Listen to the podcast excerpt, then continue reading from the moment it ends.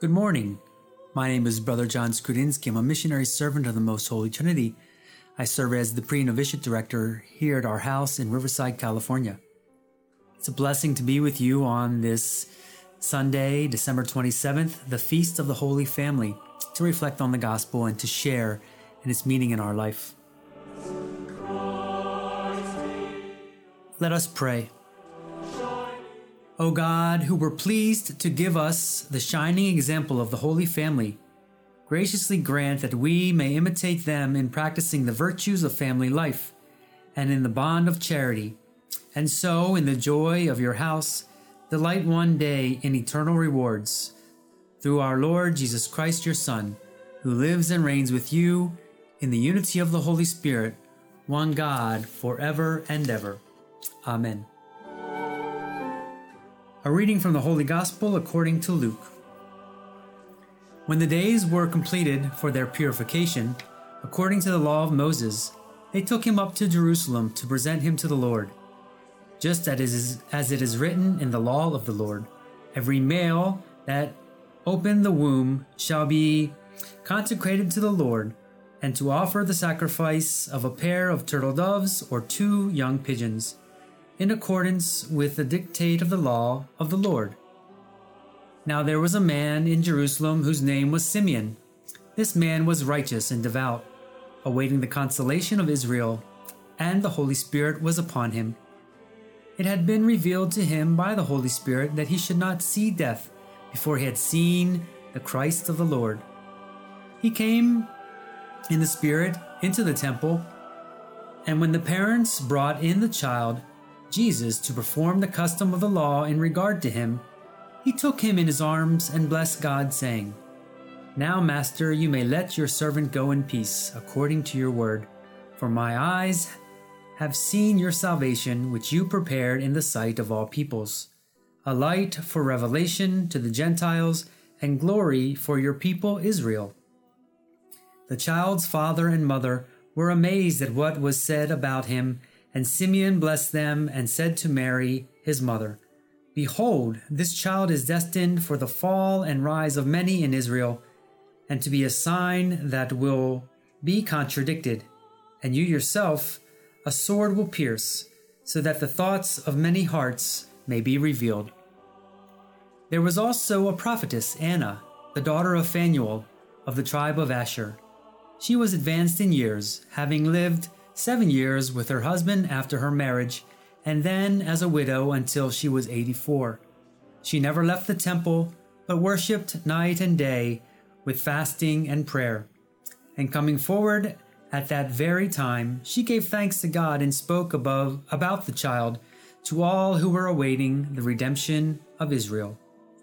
When they had fulfilled all the prescriptions of the law of the Lord, they returned to Galilee, to their own town of Nazareth. The child grew and became strong, filled with wisdom, and the favor of God was upon him. The Gospel of the Lord.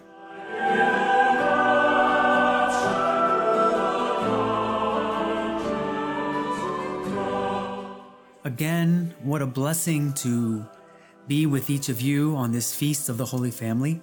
Only two days removed from the feast of Christmas, the birth of Jesus we celebrate the family and how appropriate that is. And it's appropriate in many ways, and one of which is because our faith often comes from our own families. I can remember my own experiences as a little child, uh, preparing for Mass, going to church with my mother and my father, being involved in church activities, uh, going to religious education, uh, going to a lot of different activities there in the parish, and and just enjoying uh, the time being there. As a little child, maybe I didn't understand it all, but as I look back, I know how important those times were to my own faith. Uh, and how that has led me to my own vocational call to be a religious brother, a missionary in the church. So I'm grateful for my own family, my own mother and my father, for passing their faith on to me. And I believe that was the same case with Jesus. His faith uh, was very much influenced by his mother and his father, his earthly parents. Uh, we know that Mary and Joseph said their own yes to bring forth God's plan into this world, to bring Jesus into this world, and to walk with Him uh, as a young child, as an adolescent, and as a, a young man uh, in his own faith journey, as certainly as he was listening to his father and um, searching for doing his will in his own life, it was Mary's faith and, Joseph who, in their own simple and loving way, uh, gave that and transmitted their faith and that love of God to their son. And so, again, through Mary and Joseph, God's plan was fulfilled and Jesus was brought into this earth. And so we also are called to continue fulfilling God's plan here on earth.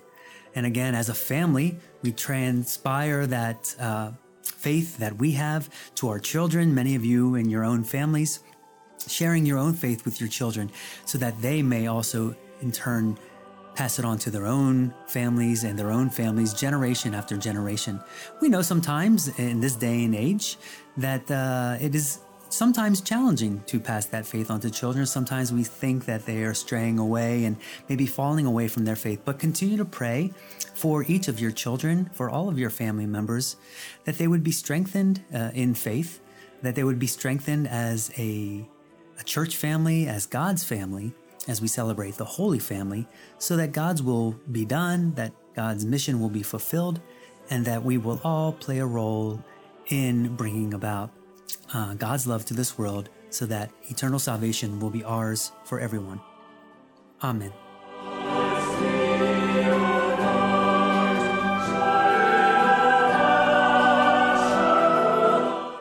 Let us pray. Bring those you refresh with this heavenly sacrament, most merciful Father, to imitate constantly the example of the Holy Family, so that, after the trials of this world, we may share their company forever through Christ our Lord. Amen. Well, my friends in Christ, uh, again, a blessing to be with you on the Feast of the Holy Family, shortly after Christmas, and certainly coming close to this new year. I wish you a Merry Christmas, a blessed Christmas season, and a blessed and safe and healthy New Year 2021. God bless and be well.